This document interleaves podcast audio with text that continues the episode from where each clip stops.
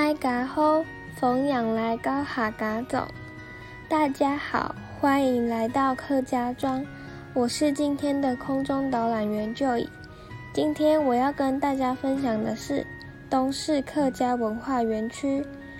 东势客家文化园区是由东势车站旧站兴建而成。民国四十八年一月十二日。台湾中部的东势支线正式启用。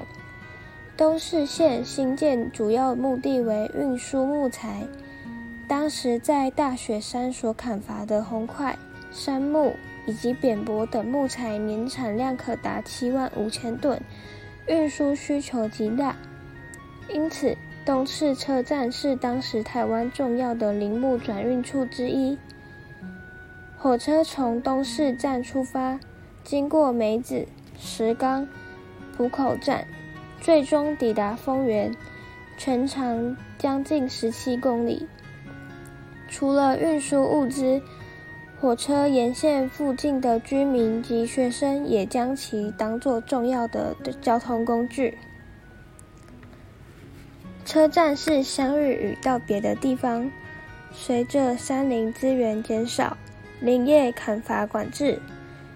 公路开通及周边道路拓宽，东势线使用率日渐减少，最终走到停驶的决定。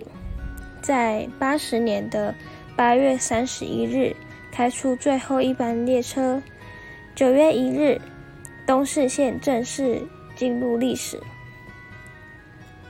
而客家园区是由民国八十八年。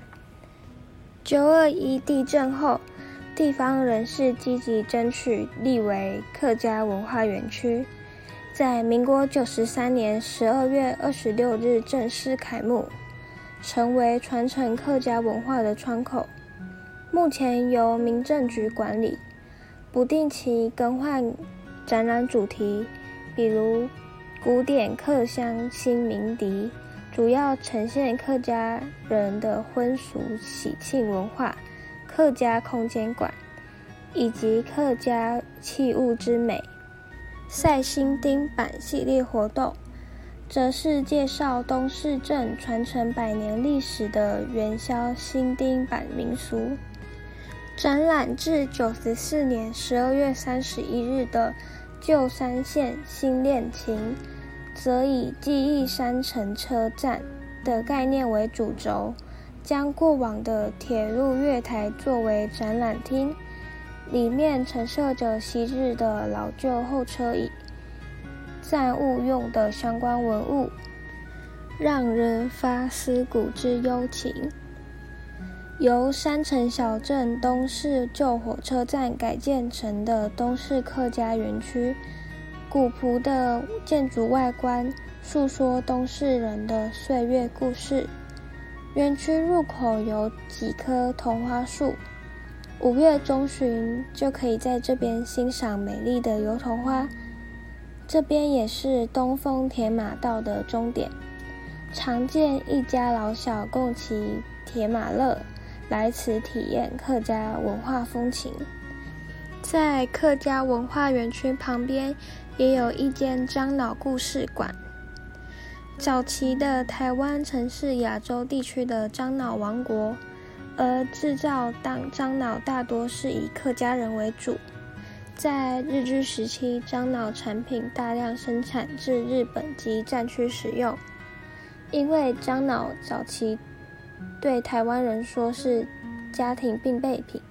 甚至连女儿出嫁的嫁妆都必备樟脑这项产品。走进樟脑故事体验馆，里头飘着一种淡淡的自然香气。整个故事馆的面积占地不大，却扎实且完整地记录了台湾樟脑的历史。这是属于故事馆独特的味道。